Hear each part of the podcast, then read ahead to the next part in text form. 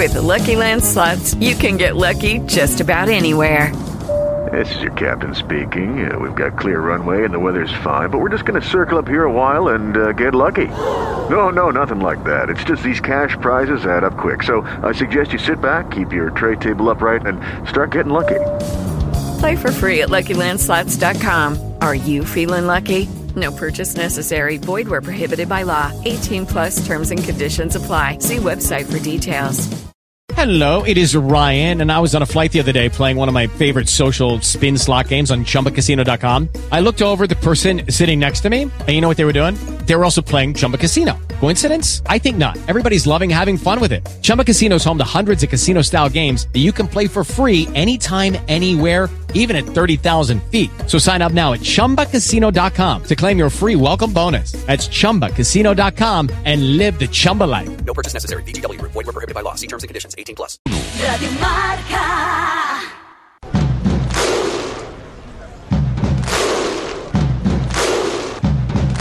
Esto es La Ronda.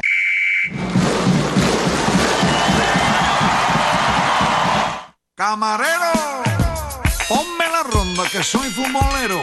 Que por mi Barça juro que muero y que será tu gana es lo que yo quiero. Soy rondaira, soy culé, soy rondaira, soy culé. La Ronda. Y aunque tenga que madrugar, es el programa. Marc Vila y Javier Jiménez. Soy rondaira, soy culé, soy rondaira, soy culé. En mi casa con mi café, con la ronda despertaré.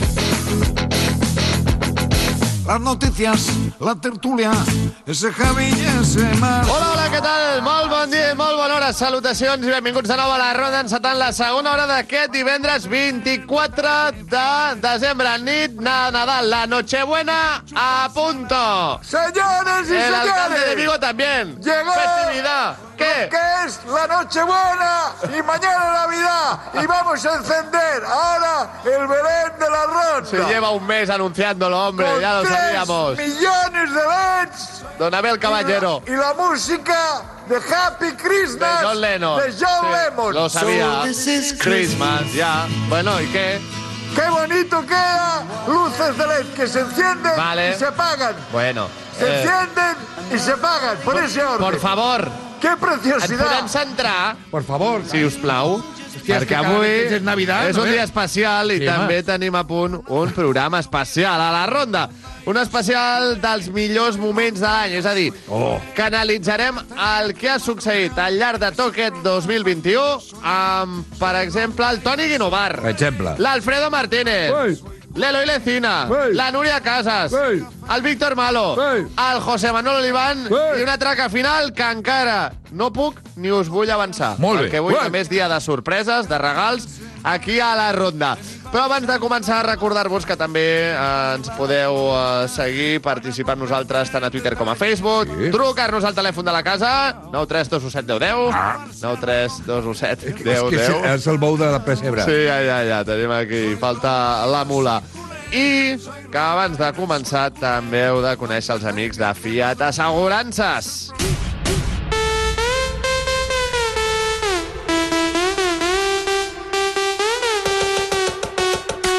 FIATC, 5 lletres que són una font il·limitada d'absoluta tranquil·litat i confiança per uns i també família il·lusionada que s'amplia tot canvia per altres. I és que aquestes lletres signifiquen moltes coses diferents perquè cadascú senti que té l'assegurança que necessita. Fiat Assegurances, 5 lletres que et donen tranquil·litat. Coneix-los a fiat.es, fiat.es.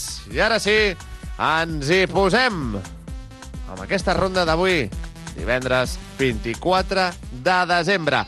Especial Mira. de Nadal. Mira, bon amb el pessebre muntat, Oh, oh, oh. les llums a punt i els regals també preparats. Fem una pausa molt breu i ara venim. No marxeu!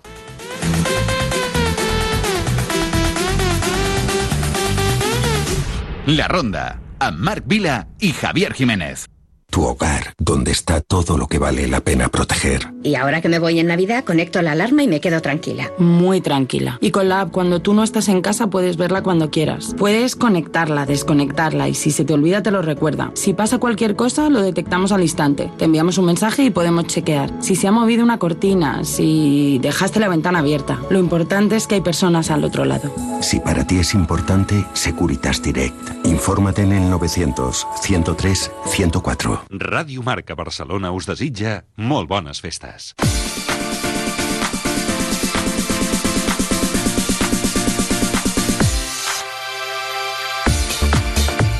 Aquest 2021 també ha tingut eh, nous i diversos protagonistes a Can Barça. Per exemple, Jan, bon dia. Bon dia. Ha sigut l'any del seu retorn. Doncs sí, eh, és- ha estat l'any del retorn i, bueno, i hem de, hem de canviar molt la dinàmica Sí, encara, no, però, ja. però estem, Ah. estamos en ello. Que la I per aquest motiu també volem parlar d'aquesta tornada de la porta amb el senyor Toni Guinovar. Toni, què tal? Molt bon dia, com estàs?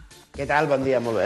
bé. Gràcies per ser nosaltres també en aquest comiat del 2021 i ja ho has escoltat. Hem de parlar de la porta, no? Va arribar amb una motxilla carregada d'il·lusió, que si Messi, que si el eh, nou Camp Nou... Estimem el Barça, Barça. Que si estimem el Barça. Estimem el Barça! Després de, bé, diríem gairebé 10 mesos al càrrec, què t'està semblant la seva gestió? No sé si està a l'alçada del que esperaves. A veure, eh, jo crec que tot ho està intentant gestionar de la manera que pot, perquè amb la merda que hi ha, em sap greu per l'expressió, però és que és, és un club que en aquests moments és una ruïna. És, és, és, és que ja no em miro, eh, l'arribada a la porta, ara em miro el, el solar que tenim. Mm -hmm. És decebedor. Mhm. que és més que construir tot. un projecte, Toni, creus que ara mateix la porta eh, està, doncs no sé, mm, posant ordre eh, al que teníem, no, ja? O el que Jo arrossegàvem. espero que estigui posant ordre, però és que ho veig molt complicat, ho dic en sèrio. Eh, jo, eh, em sembla que alguna vegada ho havíem comentat amb conya, i que parlàvem del Milan. Doncs no sé si ho veig gaire lluny. I ara algú dirà, aquest tio està boig, no ho sé. Però és que al final les coses van bé si la pilota entra. Per què? Pues perquè si tu vas guanyant títols i tens més ingressos, eh, tot, tot funciona molt millor, vol dir que la plantilla doncs eh, no t'has de gastar tants centimets i ara mateix ho veig tot. No tens estadi, com aquell Mm. qui diu. Claro. Eh, no tens plantilla, eh, no tens calés per comprar nous jugadors. I al final, mira, ara on està el Barça, Europa League. Mhm. I veurem si és capaç també d'entrar de quedar entre els quatre primers. Confiem que, un drama, sí, eh? confiem que Pot sí, però, drama. però a nivell general, la teva sensació amb la porta, què seria? Eh, decepció? Mm, indiferència? No sé, amb la seva gestió, què, què, què et semblaria? Com la batejaries? O què, quines sensacions, emocions et desperta? Perquè Doncs jo sé que que- a tu et despertava certa il·lusió també que tornés la porta. Sí, sí, sí, no, no, eh, i estic content que lideri ell el projecte, però és que crec que qualsevol persona que estigués al capdavant ho tindria molt complicat. I hi ha gent eh, que ara diu, oh, és que si estigués al fons, res, és que jo crec que ningú s'esperava que tot estigués tan malament. Tot, i a més a més, eh, hi afegeixes el, el, el detall més important de tots, és que no tens sort, ja tens una plantilla que és justa, molt justa, i a més a més eh, se'n lesionen cada dos per tres i, i no tens res, que no tens ni davanters, tio. Sí, sí, eh? a, to, a perro És que flaco todos son drama. pulgas. És, que... És, és, un, és un autèntic drama. Jan, És no, que- com, com ho remuntem, això? No sé, no sé. Hem obert l'armari, hem obert l'armari hasta les polilles, eh, hasta les polilles són pobres, tu. És Bueno, molt fàcil, és molt fàcil eh, que tinguin sort perquè tenen sis mesos el Mateu Alemany, el Laporta i tota la tropa per, per intentar amb I el Xavi. quatre canyes eh, fer oferir-li al Xavi una bona plantilla. I el Xavi treballa, que jo crec que sí que ens il·lusiona, però és que, clar, també ens pensàvem que, que aquí, en dos dies, ja hauria fet tota la feina i no, i, i els projectes... I vist amb una mica de perspectiva, era el moment de portar Xavi, no ho sé, eh, Toni, ja No era el ara moment. de la figura del nou entrenador blaugrana. No era el moment. El moment va ser l'estiu passat. Val, quan es va Però, ratificar Koeman, no, d'aquella manera. Eh, Jo, jo crec que Koeman... Eh, eh, o sigui, gràcies a Déu que almenys ha arribat Xavi. Mira, a vegades a la vida, i t'ho dic en sèrio, és igual, és que millor eh, dius... Eh, ni que no millori res, és que almenys tens un tio que sap el que és la casa, parla eh, l'idioma que vol el club i, i això l'aficionat també ho agraeix. I ja, ja estava bé de veure un tio amb la patxorra i se m'enfotisme de tot. Mm. Estava cansat. Almenys ell és una persona que, que, que bueno, que, que sé que molesta a Madrid, que això també agrada, perquè si no ja ens mans tenien... Eh, o sigui, quan tu veus que el teu entrenador eh, des de Madrid l'aplaudeixen, em sembla ja ridícul. És com passava amb el I això senyor passava amb Koeman, no? Floreta. Sí, sí. Sí. I amb Bartomeu, evidentment, en fi. Toni, de l'1 al 10, quina nota li posaries a l'any 2021 del Barça? 3, eh? Un 3, eh? I... I això que s'ha guanyat una Copa al Rei. Sí, sí. Escolta, prova, prova, no? Em poses un 5, no? Jo, jo, jo tampoc li No? daria... És que ni el Sí. 4, eh? I fins i tot el 3 No, no, no em sembla estim- molt bona nota, eh? no estimeu el Barça, eh? Sí, que l'estimem, no, sí, però ja. No, no l'estimeu, no l'estimeu. No, és que El loro. marxa amb Messi. És que, És que ha marxat Messi, exacte. És que això ja... Mira com estàs a la Lliga. Que t'has quedat fora de la Champions. És que el 2021 el recordarem precisament els culers. En fi, Toni, tant de bo el 2022 sigui molt millor. Un desig, esportivament parlant, per aquest eh, nou any que començarà. Què li demanaries tu a nivell esportiu, eh, el 2022? que treballin tant com puguin i sàpiguen eh, i que s'esforcin molt perquè si, si són capaços de capgirar aquesta situació que la, la temporada 2022-23 jo crec que ja ho podrem donar per bo. Molt ja bé. et dic, eh, i a poc a poc s'ha d'anar construint, però la cosa està... A Està molt fotuda. Bé, eh, la part positiva és que pitjor, pitjor, jo crec que ja no Ai. es pot fer, però mm, per si de cas toco fusta i no em vull posar de peus a la galleda. Toni Guinovar, gràcies, que tinguis molt bones festes Bon any. i fins l'any que ve. Ai, si Déu vol, 2022. És xulo aquest número, eh? Sí, m'agrada a mi també, el 2022. Sí, és maco. Bueno, Una abraçada forta, estimat. Apa, Bones festes. Adéu-siau. adeu. Estás escuchando la ronda. Pero la sensación que da es esa, de que los dos de arriba están fallando constantemente.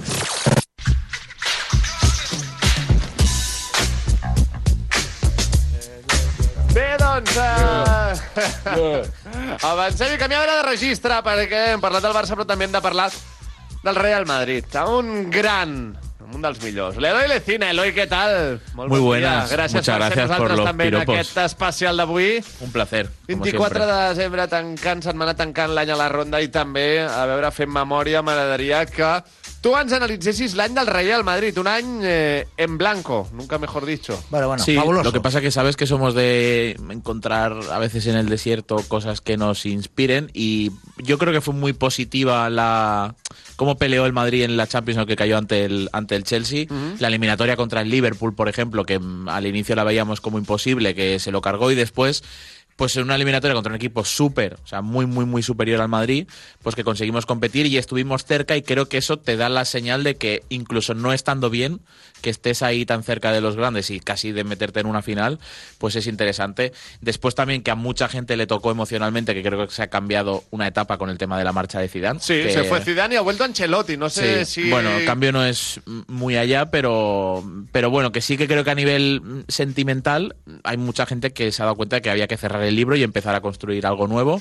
Y sobre todo creo que muchas veces porque es lo más reciente, pero el, la irrupción real de Vinicius en este último tramo de, de temporada y al, y al borde de 2022 creo que es algo súper positivo que puede marcar un antes y un después a nivel de club y, y que creo que la gente está súper motivada. Y luego siempre la cuenta atrás eterna del Madrid desde 2018, de que siempre queda un día menos para que venga Mbappé. Ent- Entonces todos los cierres de año los celebramos con más fuerza porque parece que está, A ver, que por- está más cerca. Ahora, un verano, partes. un verano horrible, por cierto. Para el tema Mbappé, ¿no? Exacto. Ha sido el peor, o sea, peor incluso que que te digan en junio no lo puedes fichar. Peor que incluso el burofax, el, el fax, no, el burofax no, el fax de De Gea, aquel famoso fax. Yo creo que sí, porque lo vimos muy cerca. Es que hubo un famoso día de agosto que lo, el titular ya era inminente, Viene, ¿no? lo van a presentar, están Sí, cortando sí. las calles. Ha sido duro, ha sido duro. Eh, No, y aparte de casi que no viniera de Gea nos hizo el favor, ¿verdad? Sí, no, no. Eso mal- eso mal no salió. No, no, Eh? no hay mal que por bien no venga. A veure,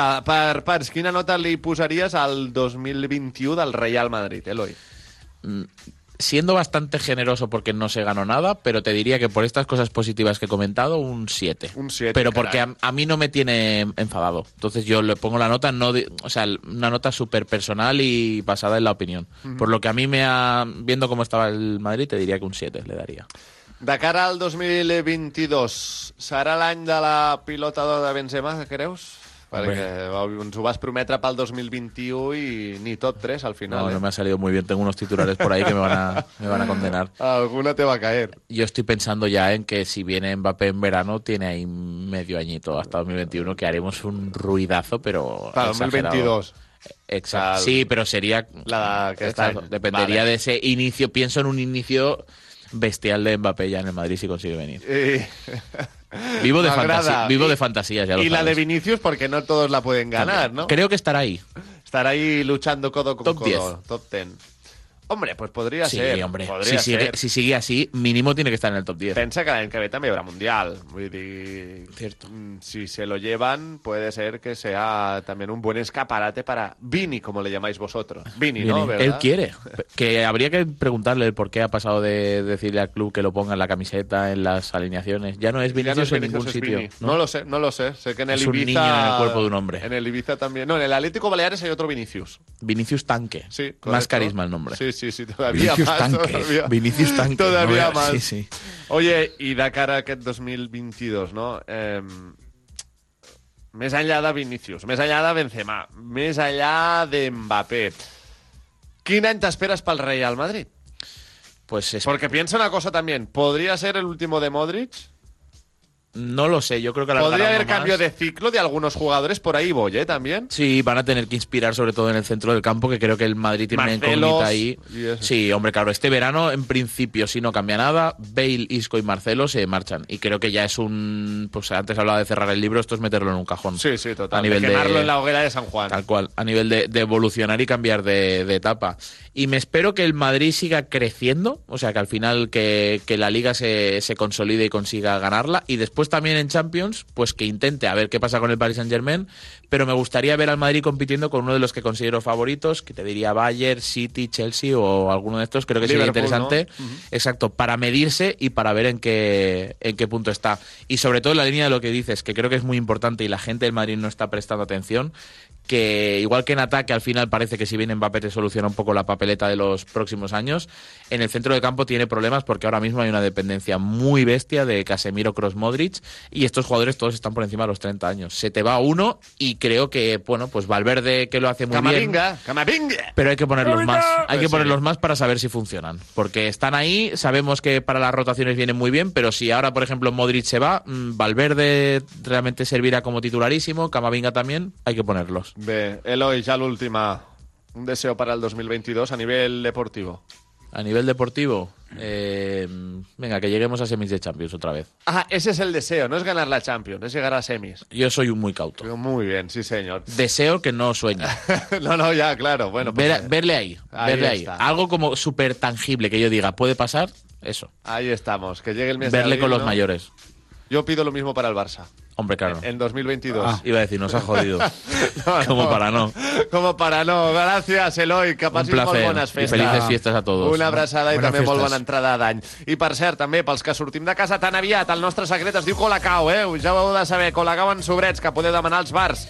¿No es así? Claro que sí. Hombre, por supuesto, es nuestra solución, porque puedes tomarte un colacao en el bar que tengas más cerca y como te guste, calentito, frío, en vaso grande, con esa espuma, con esos grumitos. ¡Mmm, qué rico! Sí, no, i és que amb Colacao un surt de casa amb uns altres ànims. Beneïts bars i beneïts sobres de Colacao. Colacao, per gadir-lo a la teva manera. With the Lucky Land slots, you can get lucky just about anywhere. This is your captain speaking. Uh, we've got clear runway and the weather's fine, but we're just going to circle up here a while and uh, get lucky. No, no, nothing like that. It's just these cash prizes add up quick. So I suggest you sit back, keep your tray table upright, and start getting lucky.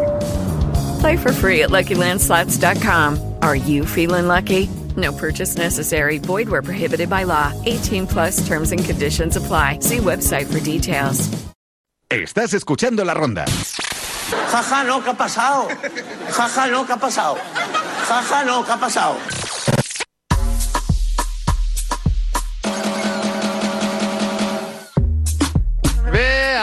Avançant també en aquest especial d'avui, avui oh. volem repassar-ho tot, parlar de tot el que ha estat notícia en aquest 2021. Molt bé. Y una de las noticias ha estat Ronald Koeman. Yo creo que siempre ha estado Ronald, ahí, ¿no? Muy buenas. I de fet tenim el Víctor Malo, company de Culemania. Víctor, molt bon dia, com estàs? Què tal? Molt bon dia, rondaires. Gràcies per ser amb nosaltres en aquest darrer programa de l'any, aquí a la Ronda Radio Marca, i per eh, ser el valent que valori la figura de Ronald Koeman en la seva etapa d'entrenador Camp Barça. Escolta, quin balanç eh, li, li, li, creus que ens deixa, no, Koeman, al darrere? Quina nota li posaries a la seva etapa en, aquests, en aquest any i mig que ha estat al capdavant de la banqueta blaugrana? Doncs jo, jo crec que amb Koeman s'ha de, de fer un petit homenatge perquè li ha tocat viure una etapa molt, molt delicada, molt dolenta a la història del Barça. I jo crec que no s'ha valorat prou l'esforç que ha fet aquest entrenador i que se l'ha maltractat una miqueta. És cert que com a entrenador tenia certes carències i, i els grans culers que hem viscut l'era Guardiola, eh, després amb, amb Tito, amb Luis Enrique, amb Valverde, doncs veiem aquestes carències a nivell de lectura de partits, de fer els canvis, de plantejaments. És cert que podia millorar coses, però pel meu gust ha sigut injust amb, amb Koeman, que al final és un mite del barcelonisme, és l'autor del, del primer gol que va comportar la Champions del 92, la primera Copa d'Europa en la història del Barça, i jo crec que se l'hauria d'haver tractat d'una altra manera. Koeman va demostrar la primera temporada que va estar que podia fer coses interessants amb l'equip. Contra pronòstic va guanyar una Copa del Rei i va lluitar la Lliga fins a l'últim moment, pràcticament, quan el gener estava desahuciat, i crec que va fer bons moviments per, perquè l'equip carburés. Aquest estiu li van treure Leo Messi, li van treure Griezmann, la situació era molt delicada, li van portar jugadors que estaven lesionats, que no podien jugar, excepte Memphis Depay, i ell va fer el que va poder, però no va tocar la tecla, no? Però ara, amb l'arribada de Xavi, s'està veient que el problema era més de disseny de plantilla, de confecció de plantilla, que d'entrenador. És cert que Xavi, pel meu gust, doncs pot aportar més coses al joc del Barça i pot fer-lo millorar, i crec que ho estem veient, però jo crec que no és just que un entrenador del Barça se'l destitueixi a l'octubre. Crec que se l'hauria d'haver destituït, en tot cas, quan va acabar la temporada passada Mhm. i haguessis portat a Xavi a l'estiu fent una plantilla ja mm, parlada amb l'entrenador. Sí, sí, una Jo plantilla que- made in i- Xavi quan tocava, no? Sí. I, I amb temps de I planificació, estalviat, totalment. també t'haguessis estalviat pagar uns diners a l'alçat, uns 5 milions d'euros a la clàusula, sí, sí. etc. Per tant, jo crec que això és una mala gestió de la directiva i, i crec que Koeman doncs, se l'ha tractat eh, malament i, I- ara s'està veient una mica Mhm. que el Barça segueix sense carburar i que Koeman no era el principal problema. Potser era un petit problema, però no I amb era el pas el dels principal anys, problema. Víctor, creus que tindrem un bon record del llegat de Koeman? Un llegat que eh, crec que és prou interessant, amb els Gavi, Nico, Sí. Pedri, no? Vull dir, mm, són Crec diversos noms nivell- propis que se'ls ha de posar o se'ls ha de reconèixer a, a, a Koeman.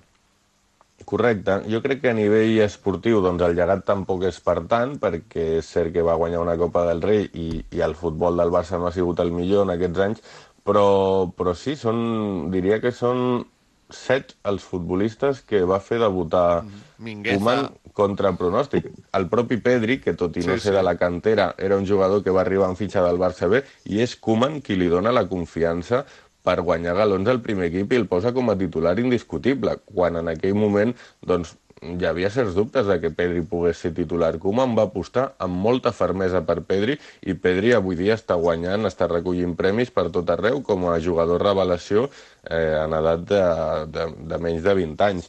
Per tant, això és una aposta que se li ha de reconèixer a Koeman. També amb l'entrenador holandès van debutar amb el primer equip Mingueza, que segueix a l'equip i que també té les seves mancances, però és un jugador de club Sí, sí. que coneix la filosofia. Gavi, no?, I també. Sí, Nico. tam, a, a, part d'aquests dos, t'anava a dir Ilaix Moriba i Conrad de la Cert, Fuente, que ja no són tota al club, raó. però que van, van, també van debutar amb Koeman, i llavors els que tu deies, Gavi i Nico González, que són dos descobriments espectaculars, que crec que són de present i de moltíssim futur, que han de ser el, el pal de paller del, del nou Barça, no? I, i, bueno, I també Alejandro Valde també va Un debutar altre, amb, exacte, amb sí, Koeman. sí, sí, tota la per raó. tant, són, diria que són set els noms així que podem destacar de jugadors que contra pronòstic doncs, el Koeman va, va començar a assentar en el primer equip. De l'1 al I crec 10, que Víctor. De reconèixer. Per anar acabant, quina nota li posaries a l'etapa de Koeman a la banqueta blaugrana? Jo li posaria un 6. Molt bé. Doncs, eh, Víctor Malo, moltíssimes gràcies, com et dèiem, també a tu per ser amb nosaltres avui. Que acabis de passar un bon 2021, que les festes siguin Mhm. molt bones i que l'entrada del eh, 2022 sigui encara millor. Ens escoltem ja l'any que ve, però que no queda tant, no pateixis, eh? Molt bé, rondaires. Doncs molt bones festes a tots, que, que passeu unes festes espectaculars, un bon Nadal i una abraçada ben forta. I força Koeman, una I- i- abraçada. oye, y Dembélé, eh, Dembélé. Dembélé! Dembélé! Adéu, Víctor. Adéu-siau. Si ganamos el partido, lo celebramos con un viaje. Y si perdemos también. Pero, ¿y qué ganamos? Experiencias, momentos y también fotos chulas juntos. Pues a celebrar con Vueling, que tienen unos destinos y unos precios increíbles.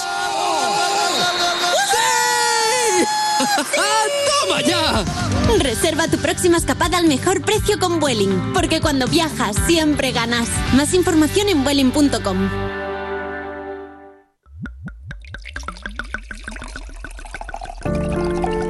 De las bodegas Señorío de Aldea, de la denominación de origen Ribera del Duero, Agoris Viñedos Centenarios 2014. Vendimiando a mano, eligiendo los racimos uno a uno hasta tres selecciones, uva a uva, con mimo y descansando 12 meses en barricas de roble francés y 24 meses más en botellero antes de salir al mercado. Agoris Viñedos Centenarios 2014. Más información en bodegasenorioddealdea.com. En dies de fred, ve de gust gaudir d'un bon paladín a la tassa. Gaudeix de l'autèntic sabor de xocolata. Gaudeix de paladín. En només un minut al microones tindràs el teu paladín a punt per prendre tal. Alegra els dies freds amb la família i els amics amb el teu paladín a la tassa. Saborea los platos típicos de la gastronomía recuperados para ti en el Yantar de la Ribera. Platos para picar, los mejores asados de lechazo, cochinillo y carnes a la brasa. El Yantar de la Ribera, el arte del buen asador. En Roger de Flor 114, Barcelona. Reserva en el 93 265 6309. Más info en el yantardelaribera.com. El asador nace, el cocinero se hace. Estás escuchando la ronda. Aquí estamos ya sentados en el avión rumbo a Nueva York con KB9 a la mesón.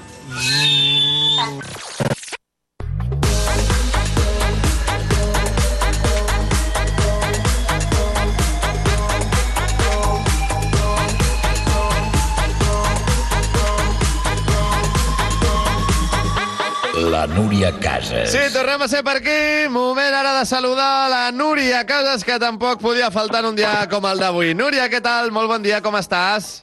Molt bé, m'ha agradat molt aquest tuning de la Núria en comptes de l'informe, eh? Clar, avui és Com un ha dia molat, especial, un best moments de l'any. Núria. No hi ha informe a cases, però sí que hi ha la Núria a cases. Eh? La Núria Casas. Yeah. Núria, tot bé? Yeah. amb, amb ganes de Nadals, Núria? Hombre, i tant, i tant, i tant. el 2021 també ha sigut molt especial, eh, per tu? Vull dir que... Sí, sí, sí, ha sigut l'any de l'Arturet. Doncs això, doncs eh, això. I ja està. Jo ja tinc el nen Jesús aquest any, tu. Espero que no siguis la Verge Maria, o sí, no ho sé, Núria, tu, ma tu mateixa. Ja no, ja no n'hi ha. Bé, escolta, volíem parlar de tu d'un dels noms de l'any o, o del segle, no? De Leo Messi, de la seva sortida. Eh, de- de- Amb el temps, ja vist amb una mica de perspectiva, quina és la veritat de tot plegat? O quina és la teva veritat d'aquesta marxa de Messi del Barça, Núria? La veritat és que Joan Laporta no el volia, eh, que va fer una roda de premsa amb el que ens va posar el pendolito i ens va encisar a tots, però, vaja, mm, va ser una promesa eh, que li va anar molt bé per tenir la foto de Messi votant-lo a les eleccions, tot i que el vot és secret, tots sabíem que era per ell, va servir perquè les guanyés, però a partir d'aquí doncs, les coses es van desestabilitzar.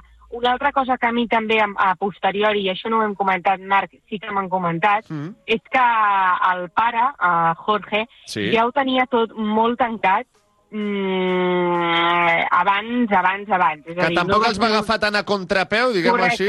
Correcte, no va ser una decisió de, ostres, em passa això, doncs, eh, missatge de SOS a veure quin vol, sinó que ell ja ho havia cuinat bastant, eh, fins i tot en, la, en, la, en el tancament de la temporada anterior. I l'altra peça que jo crec que té una gran entrevista en aquest cas és Rodrigo Messi, eh, el germà. El germà, oi? Perquè la part més emocional la porta ell. Eh, em comenten que per París va, va explicant mm, en castellà en diem pestes eh, de, de la porta i del Barça. Crec que és ell el que potser el Jorge mira més la part doncs, empresarial i el Rodrigo representa més el sentiment doncs, de la família i no perdona les maneres i... La i traïció, també- diguem-ho així, de la porta. Correcte. I també la marxa, perquè al final Messi, a veure, Messi, a part que és un professional, com a sentiment és el blaugrana, no? I en això, doncs, s'hi veu molt representat el germà. I jo crec que té una entrevista en profunditat, perquè és d'aquells que també se li, se li cal- escalfen la llengua ràpidament i ens cantaria uns quants titulars. Uh, qui... Uh, bé, és que crec que la, la resposta és fàcil. Qui creus que ha sortit més perdent, no, en aquest cas, el Barça o Messi, després de, de trencar aquest binomi? No ho sé, perquè potser el, el Barça també hagués perdut molt més, no?, tenint-lo, veient que també està lesionat, que té 34 anys, mm, i que era, doncs, sí, impossible, doncs, mantenir aquestes despeses. Però, vaja, després veus que, que han anat fitxant, doncs, Ferralla, que potser tota unida, no? Doncs això és com quan vas allò a, a, a, marques tipus Zaramango, que estan molt bé, però se't comencen a trencar les americanes per tot arreu i et diuen, ostres, si t'haguessis comprat un Tommy Hilfiger, això no Ja, t'hagués passat. clar, sí, a sí. veure, que després eh, això és exemple tonto perquè et pot passar en un lloc o en Però un és que altre, aquest no? any, Núria, també hem comprat AliExpress, eh? Saps el que et vull dir? Correcte. Que- llavors, clar, eh, al final, doncs, el, el made in, doncs, l'acabes pagant. I Mhm. tu vas fumant i dius, home, segur que no podies salvar-lo. Ja, ja. No ho sé, a mi el que no m'ha agradat són les mentides. Són les mentides, i això sí que ja ho vam comentar, jo entre la roda de premsa a la porta i entre la roda de premsa de Mèxic, que van passar unes 48 hores, me'n recordo que estava a l'estiu, eh, vaig connectar amb el canal dels Emirats Àrabs, perquè tenien molt d'interès en Messi, ara ja no en tenen tant perquè, òbviament, Messi ara representa Qatar i és una mica la, la disputa que tenen allà amb Dubai, però aleshores mm, els interessava i jo vaig explicar mm, els Messi estan emprenyadíssims, se senten superenganyats i el dia següent va dir la porta us ha enganyat, no, senyors i senyores? Vull dir, per tant, doncs, mm, les maneres han fallat moltíssim, però és que han fallat amb això ja i continuen fallant. És que tenim la premsa esportiva i això no hauria de passar mai, eh? Però, escolta, a mi em comenten que, que la tenim més atemorida ara que en l'època Bartomeu. Doncs És a dir, fixa't. la por i la censura i una mica la persecució està ara més latent que en l'època Bartomeu. I ho diu Núria Casas, que acaba de sortir en, la, en una de les últimes investigacions de l'Adrià Sol de Vila, Ho que també veure. estava espiada en el Barça Gate. Doncs per tant, fixa't. escolta, jo no crec que abanderi precisament... No, no, no, no ets eh, sospitosa de l'interès res, tranquil·la, comunista, almenys per part nostra, en fi. Clar, Eh, Núria, la setmana iguals. passada també ens deia el Joan Ignasi Vinardell que no entén com no estàs tu dins d'una directiva, no? Ai. De- Jo? de- Sí, sí, Clar. perquè diu, home, el seny de la Núria i les veritats que diu crec que serien molt Home, necessàries. mira, Marc, et contesto ràpidament, perquè Sí. no tinc prou calés. Bueno, doncs això... Perquè si eh, haig d'avalar tot allò, eh, no sé, doncs mira, potser avalo, no sé, els xupis, m'entens el Barça, però res més. Escolta, el dia que tu siguis presidenta, recorda't de nosaltres, vale? Ja, ja... Vinga, va, sí. Presidenta Ja sí, de Casas. casa, Espera, espera, espera, ho farem bé. Presidenta Casas. Ara, ara, molt bé. Núria, i, i ja l'última, i també, doncs, a nivell esportiu, quin seria, a nivell esportiu, eh, el eh, desig que li demanaries al 2022? Doncs mira, serem modestos, no?, que, que es puguin classificar a Champions i deixa'm desitjar també per l'Espanyol eh, que continuïn amb, amb, amb aquest pas ferm, eh, que des de que s'han tornat a reincorporar a la primera ho han fet molt bé i jo crec que al final quan parlem de futbol català hem de tenir present, si diem la primera divisió, els dos, els dos clubs. Doncs sí, i si pot ser, que també pugi al eh, Girona. Núria Casas, una abraçada molt forta, que passis molt, molt bones festes Sí. i ja ens retrobem uh, l'any que ve, que no queda I tant, tampoc. aquest sopar que hem ajornat, perquè som conscients de la ronda, però el farem aquest sopar de Nadal pendent que tenim, Marc, perquè tenim ganes d'abraçar. Quan, exacte, quan Ai, ai. puguem el farem. Si Ai, és al fer-se. eh, febrer, el farem al febrer. Que Però n'aprenguin. no en perdonem una, que n'aprenguin. La festeta s'ha de fer. Ració, doble ració, tu, ja està. Exacte, que serà doble. Una abraçada, Núria. Adéu, Núria. Bon, que vagi bé, un petó per tothom. Adéu-siau. Bon Nadal. bon Nadal. Swing it, swing it, swing it, swing it. With the Lucky Land slots, you can get lucky just about anywhere. This is your captain speaking. Uh, we've got clear runway and the weather's fine, but we're just going to circle up here a while and uh, get lucky. No, no, nothing like that. It's just these cash prizes add up quick. So I suggest you sit back, keep your tray table upright, and start getting lucky. Play for free at LuckyLandSlots.com. Are you feeling lucky? No purchase necessary. Void where prohibited by law. 18 plus terms and conditions apply. See website for details. Tax day is coming. Oh, no. But if you sign up for Robinhood Gold's IRA with a 3% match, you can get up to $195 for the 2023 tax year. Oh, yeah. Sign up at Robinhood.com slash boost by tax day to get the biggest contribution match on the market. Subscription fees apply. Investing involves risk. 3% match requires gold for one year from first match. Must keep IRA for five years. Robinhood Financial LLC member SIPC. Ai, senyor, que bé que ens ho passem amb la Núria Sí. i que bé que ja estiguem per aquestes dates. És que demà ja arriba el Nadal, eh? No, no, ja ha arribat avui. I, Rafael, què passa? Sóc el Nadal. Sí, ja, i, i, i matinant amb nosaltres encara li agraïm més que sigui Nadal Home, i tant. a Rafael Nadal. Sí, no, perquè a més a més a mi m'agrada molt esmorzar amb vosaltres, no? Sí, una tassa de xocolata paladín ben calenteta, potser. I tant, Ja home. sabia jo que alguna cosa volia, i és que nosaltres, que matinem, ho sabem molt bé, que bé que senta un paladín a la tassa calentet i boníssim els dies que fa tant de fred, i aquests dies tan festius també, eh? Sí, bueno, y además en un minuto nada más con microones el Sí. tens a punt, el teu palamín per eh, Mira, prendre-te'l. ja està. Veus? Ja està, i ja pots gaudir de l'autèntic sabor de, de xocolata, no? Aquests dies també alegra els dies a la família amb un paladín a la taza. Als rondaires prenem xocolata paladín. La Ronda. Tots els dies de 6 a 8 del matí a Ràdio Marca. ¡Ah! ¡Qué peste!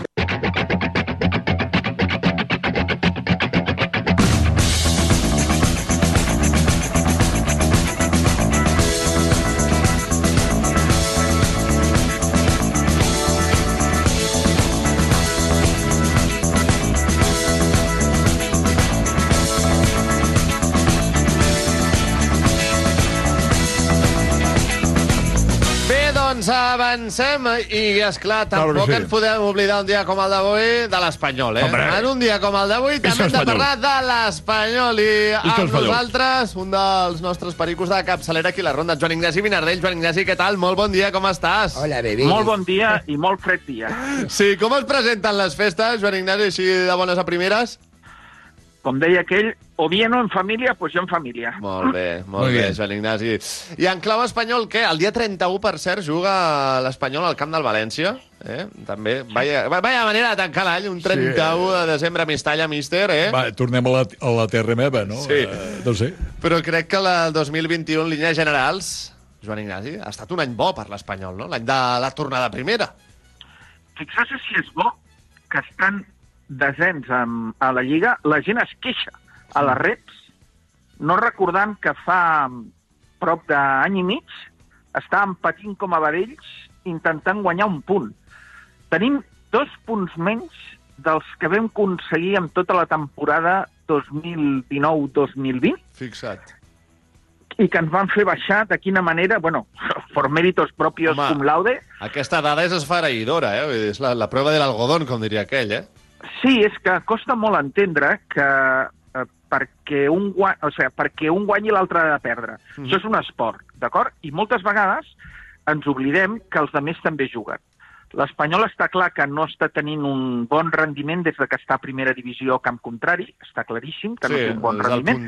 És pèssim, pèssim el rendiment, però està tenint un rendiment extraordinari a casa.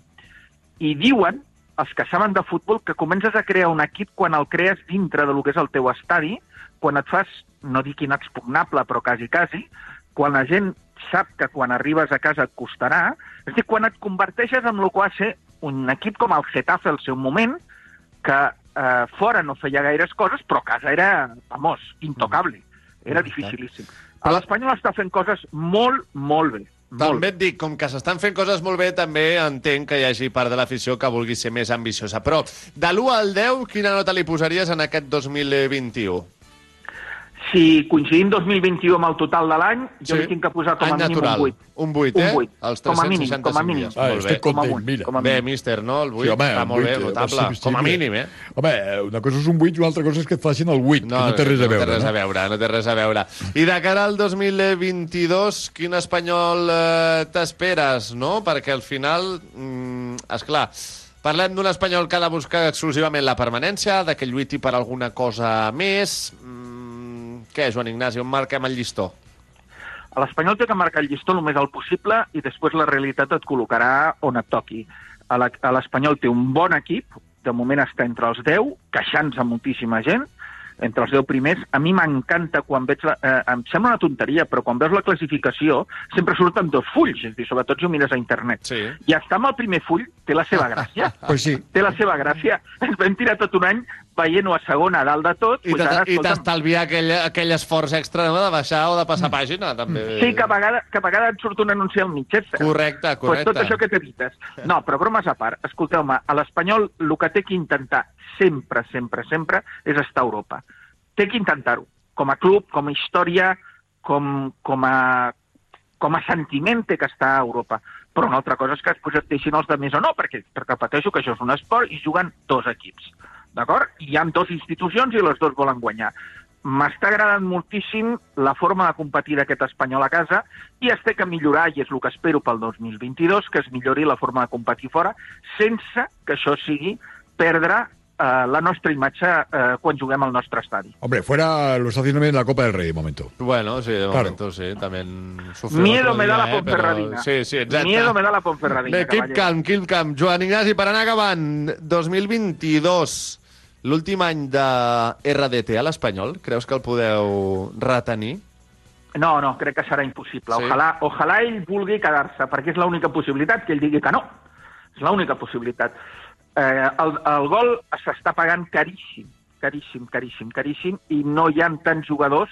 Ara han sortit algun jugador més, però no hi ha tants jugadors que acon aconsegueixin aquests 15-20 gols que és capaç de fer Ah, constant. escolta, si marxa RDT. RDT, estigueu tranquils que us vendrem a Ferran Xuclà, eh? No lo veo. Mira el que et dic, crec que li esteu donant massa importància. Tampoc, no? Ojalà... Jo crec que vosaltres tindreu que comprar també, i no un, diverses coses. Segur que sí. I ja l'última, quin desig esportiu li demanaries al nou any que ens espera, Joan Ignasi?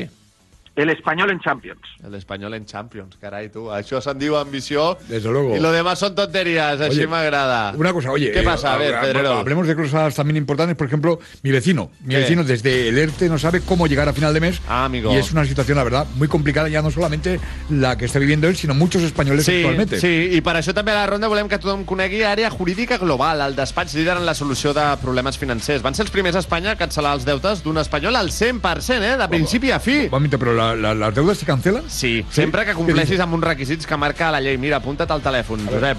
A ver.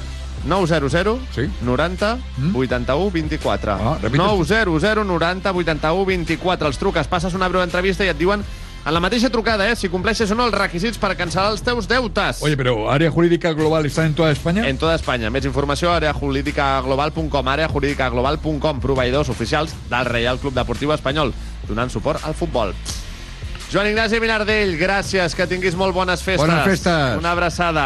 Molt bones festes a tots els oients, a vosaltres, i una propera entrada magnífica de 2022 per tothom i pels pericos una mica més. Esperem que així sigui. I pels culers també. Una abraçada. He dit per tothom, escolti'm. Cuidi-se. Adéu. Adéu, senyors. La Ronda, amb Marc Vila. Yo quiero que el Madrid pierda siempre. Y Javier Jiménez. Cuidadín, cuidadín.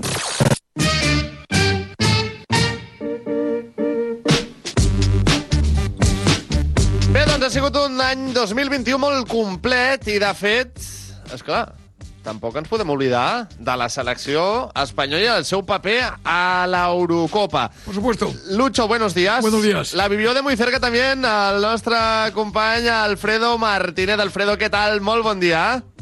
Hola, molt bon dia, salutacions a tots. Què tal? Gràcies per ser amb nosaltres a la darrera ronda d'aquest 2021 i, és clar, doncs això, no? Un dels noms propis d'aquest any també està el Luis Enrique, el hombre de moda para algunos, el hombre más odiado para otros. Bueno, criticado y a veces bendecido. Bueno, el otro día, El otro día en eh, Turín, la semana pasada, le dieron el premio al mejor entrenador, ¿no? Y Eso había, es. había importante competencia. Yo creo que ha sido un muy buen año de la selección española. Fue un año difícil porque hubo momentos de auténtica zozobra, pero al final me da la sensación que, que se salvó con creces. Fíjate el balance. Conseguimos lo que era más importante, clasificarnos para el Mundial eh, directamente en un Mundial en el que a lo mejor no están ni Portugal ni Italia y además solventando una recta final durísima contra la selección Suecia, eh, sueca, ganando en Grecia, Sí, eh, sí. Kosovo, teniendo tantos problemas como, como tuvimos. Y luego encima el papel en la Europa Nations League me pareció espectacular, sensacional, conseguir llegar a la finalísima y plantarle cara con ese gol polémico del- de la selección francesa. Y encima sacar nuevos valores, ¿no? Eh, porque recordarás la, la convocatoria de septiembre cuando arremetieron contra Luis Enrique, que si estaba loco, que había jugado cuatro ratos Gaby, Sí, sí. y, y le Se cayeron palos convirtió por en todos un lados. debate nacional, tú. Sí, sí, y, y luego la imagen que ofreció la selección española fue espectacular, de tal manera que el rendimiento de muchos jugadores, no solo del Barcelona, con los Gavi Busquets, sino de otros muchos más, es superior eh, como Coque en la selección española que en sus propios equipos, ¿no? Algo, algo tendrá Luis Enrique cuando el agua le bendice, ¿no? Mhm. Eh, I per què tan injust o per què una persona eh, de Madrid li té tanta mania a Luis Enrique? És madriditis? És eh, que no porta a futbolistes del Real Madrid? És el seu caràcter? És tot plegat? No? Per, per què no hi ha aquesta simpatia? Con el bueno de Lucho, con lo bien que nos cae a nosotros. sí, ¿verdad? Sí, sí, bueno, eh, evidentemente él, él es un entrenador que no, no busca contentar a la gente, no va por su camino, va por su línea. El- la marcha del Real Madrid, fichar por el Barcelona, siempre le dejó sellado para el, para el madridismo. Y luego, quieras que no, está viviendo una época en la que no hay muchos futbolistas para convocar del Real Madrid. Y eso acrecienta pues el sentimiento de, eh, de- del aficionado del Real Madrid de maltrato, ¿no? Pero bueno, se demostró. Sergio Ramos apenas ha jugado partidos desde que se lesionó en el mes de marzo y le reclamaban para Sí, la, para la la Eurocopa. Eurocopa, ¿no? Eh, o sea, que a mí me parece que, que evidentemente... Pues, por cierto, no he dicho que en la Eurocopa España también quedó semifinalista. Sí, O sea, ya son tres hitos importantes, tres hitos en un año para... Yo creo que es uno de los cinco mejores entrenadores del mundo en estos momentos y hay un nivel, los Nagelsmann, Guardiola, eh, Tuchel, extraordinario, ¿no? Con lo cual yo, yo sí creo que ha sido un buen año de la selección en puertas a un mundial en el que en diciembre, por primera vez, yo confío en que esa gente joven, los Ansu, Ferran y compañía, se hayan curtido un poquito más y podamos ser, ¿por qué no?, el outsider del torneo, ¿eh? A, a l'Eurocopa que hem deixat aquest any enrere, quina nota li posaries a la selecció? Perquè no tot van ser flors i violes, eh? també ho hem de Hombre. recordar, tot i que bé, al final es va arribar a les semifinals i et va eliminar la selecció italiana, la campiona, els penals. Claro, por penaltis, ¿eh? Y además de aquella manera... Sí, en un Italia partido donde. España, sí, sí, España estuvo muy bien ese día. No, Italia estaba pidiendo la hora porque lo veía verdaderamente complicado, ¿no? Yo, yo sí le pondría una nota alta, le pondría un, un 8 en la Eurocopa. Me parece que fue de menos a más. Recordamos que en Sevilla le costó muchísimo, empató eh, con Suecia, a- a- apenas ganó un partido y pasó con muchos problemas, pero luego eh, fue creciendo y a partir de eliminar a Croacia, yo creo que hizo un, un fútbol muchísimo más, más sólido y demostró que no es inferior a ningún equipo y que incluso ante los grandes se crece, ¿no? Por tanto, eh, yo creo que en una época en la que no tenemos esas grandes estrellas, que el gran líder es el seleccionador nacional, España mantuvo por lo menos el nombre, el orgullo y el nivel competitivo, que no es poco, ¿eh? Bueno, no tenemos grandes estrellas, pero somos un equipo. Bé, i ja per anar acabant, Alfredo, de cara al Mundial, què esperes de la selecció? On la veus? Fins eh, on la veus arribant? Hombre, está lejos todavía, ¿no? Hay que ver, porque además tenemos ese condicionante extraño de cómo estarán futbolísticamente los jugadores en el mes de noviembre. Eh, sí, tradicionalmente no ha sido un mal mes para los españoles, siempre han estado bien de forma, pero la, la temporada empezará un poquito antes, apenas tendrán pretemporada de selección. Eh, yo confío mucho, como te decía, en esos nuevos valores que están creciendo, los Ansu, Gavi, eh, Ferran Torres, puede haber una delantera con gente, Dani Olmo, jovencísima, y que, y que curtiéndose a buen seguro que nos puede dar eh, más de una alegría. Es imprevisible, pero, pero yo creo que con Luis Enrique en el banquillo no vamos a decepcionar, seguro. Por cierto, el sorteo será el 1 de abril en Doha, a ver Pues- qué, qué tal nos depara, porque España será cabeza de serie y Portugal e Italia todavía no saben si van a estar. Ahí està, ens apuntem la data al calendari, Alfredo, ja per acabar també, doncs, eh, un desig que demanis a nivell esportiu, futbolístic, per aquest 2022. Hombre, pues no, no estaría mal un mundial para España y, y- y a nivel local quizás la reconstrucción del Barcelona, que vuelva a estar donde se merece deportiva y económicamente, sí. Pues, eh, Alfredo Martínez, que passis unes molt bones festes, gràcies per ser amb nosaltres i ens retrobem ja l'any que ve. Que no queda tant. Alfredo, una abraçada forta. Igualmente a tothom, una abraçada molt forta. Radio. Nos llamamos FIAC Seguros. F-I-A-T-C. Cinco letras que para Fran significan.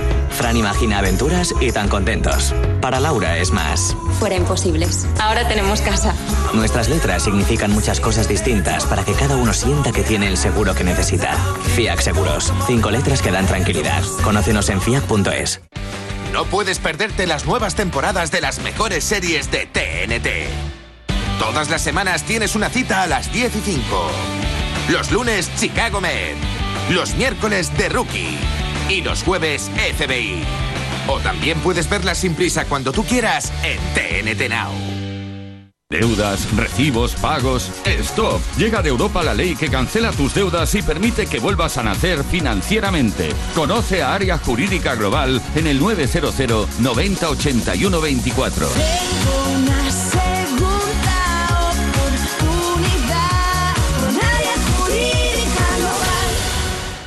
La Ronda, amb Marc Vila i Javier Jiménez.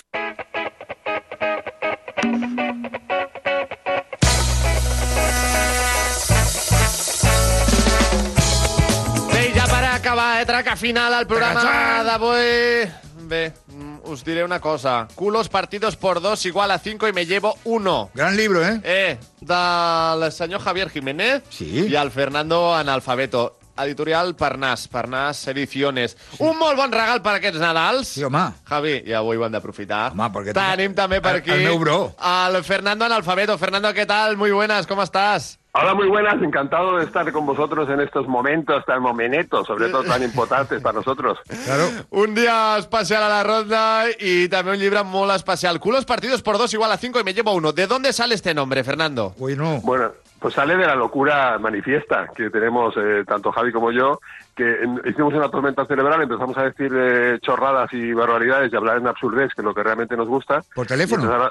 Eh, por teléfono, fue por teléfono, una conversación telefónica eh, normal y corriente, y empezamos a salir tonterías hasta que nos dimos cuenta que lo que queríamos es hacer una operación matemática, que además es clava- eh, eh, está clarísimo. Explícalo, el- el- bueno, bueno, empezamos con los culos, los partimos por dos, porque, a ver, partirse el culo de risa es una expresión muy conocida y muy coloquial, entonces, bueno, pues con los partidos por dos, igual a cinco, que nos da muy bonita la rima, que además rimaba perfectamente. Sí, no la Y- conozco, y- me parece que no me suena, ¿eh? No. y el me llevo uno, pues está, es evidente eh, que te tienes que llevar un libro a casa, ¿no? Exacto. Y, y- y la historia era muy clara, tenía que ser así, una operación matemática y así salió. Y además, eh, partido por dos porque somos dos culos. Y ojo, Claro, es verdad. y- y- Exactamente, y- somos y- dos culos. Y hay una promesa, que si se vende un millón de libros, este señor y yo enseñamos el culo. Muy bien, pues a por el millón, ¿eh? Bueno. Queremos veros el pompis, ¿eh? Ahí estamos, queda poquito. Oye, Javi. Fernando, ¿cómo, ¿cómo os conocisteis? ¿De dónde viene vuestra amistad? Pues, eh, con cualquiera no escribes un libro, también te voy a decir, ¿eh?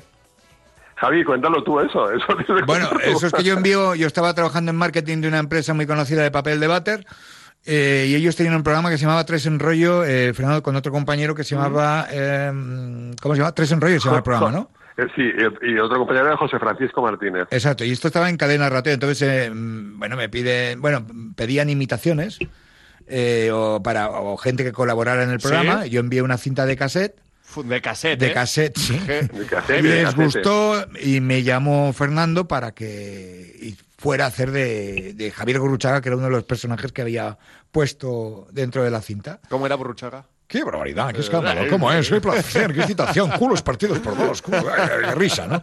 Y nada, y a, y a partir de entonces, pues bueno, pues eh, él me, me llevó allí, eh, hice cuatro o cinco eh, respuestas a oyentes que entraban de toda España y se lo creyeron y, y, bueno, pues no dijeron mi nombre porque la gente se creía que había hablado, hablado con el verdadero, pero desde entonces nos hicimos muy amigos y bueno, y ya, ya, ya se hablaba en aquella época de que algún día haríamos algo gordo juntos.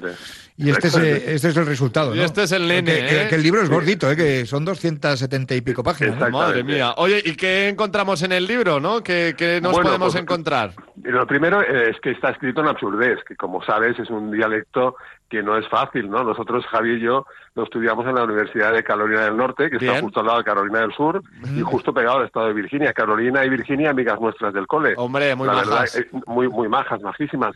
La verdad que la absurdez nos ha dado muchas tardes de gloria. Gloria, Virginia y Carolina, después, Sí. posteriormente, hicieron Los Ángeles de Charlie, tanto en cine como en televisión, ¿no? Y luego conocimos la a Paz también. ¿A Paz? Que en este- ah, pues sí, a Paz, que, eh, que Paz en estos tiempos siempre va muy bien. Eso es verdad, tienes toda la razón.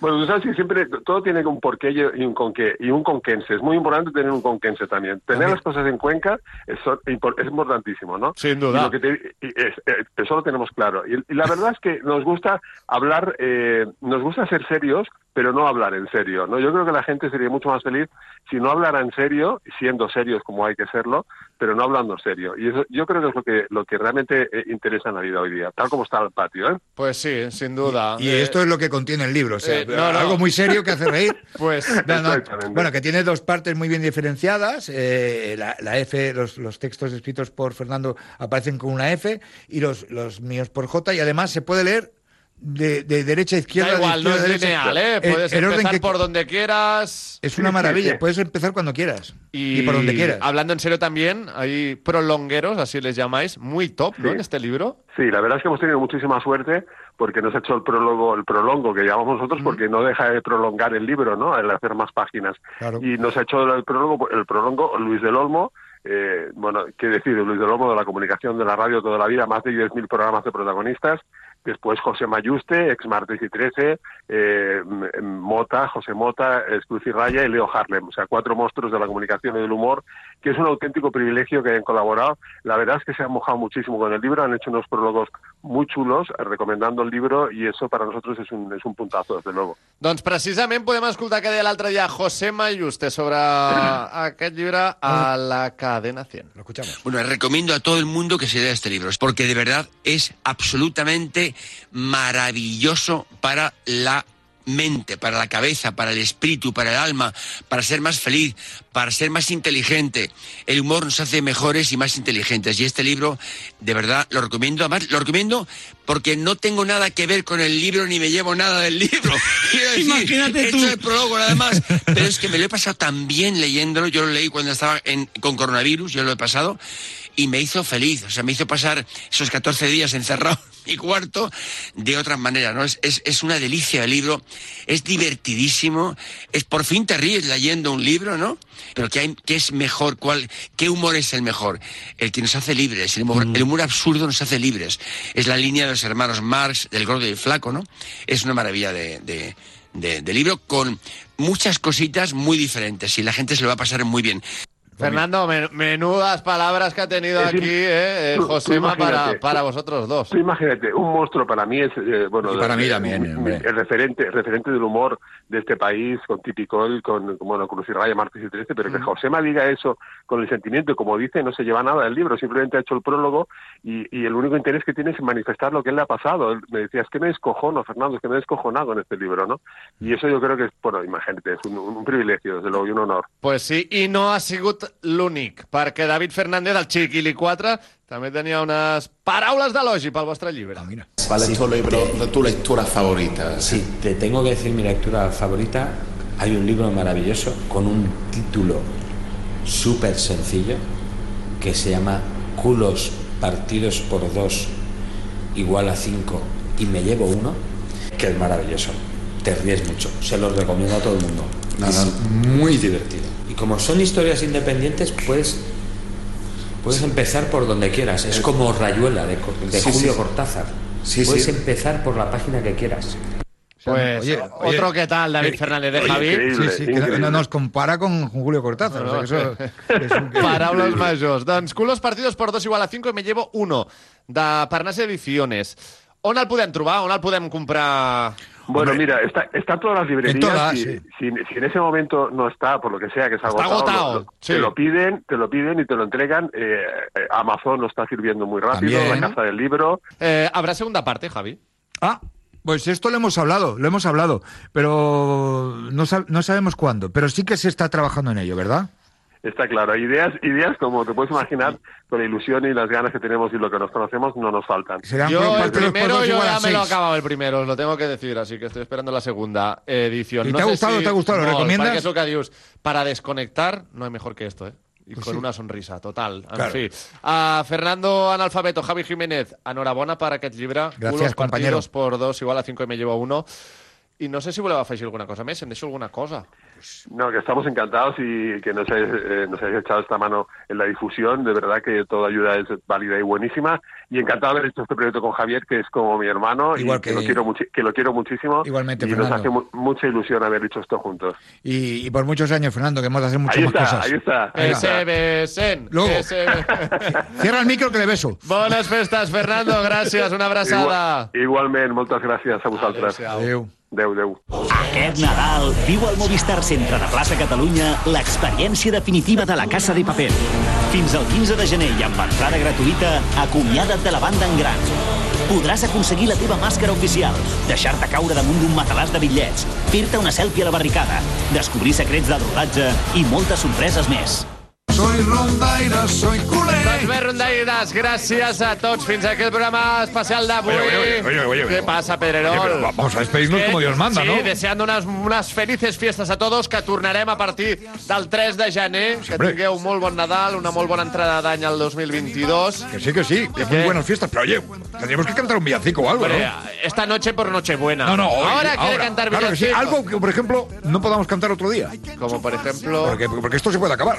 Un Dembélé mix. Un Dembélé mix. Navadiño. Ens animem, Jordi? Sí. Vinga, va, eh, vinga, va, tots. Bueno, per acabar amb el darrer programa de l'any, Dembélé mix, rondaires, per tots vosaltres! Mix, mix. Mix, mix. Mix. Dembélé Christmas Mix.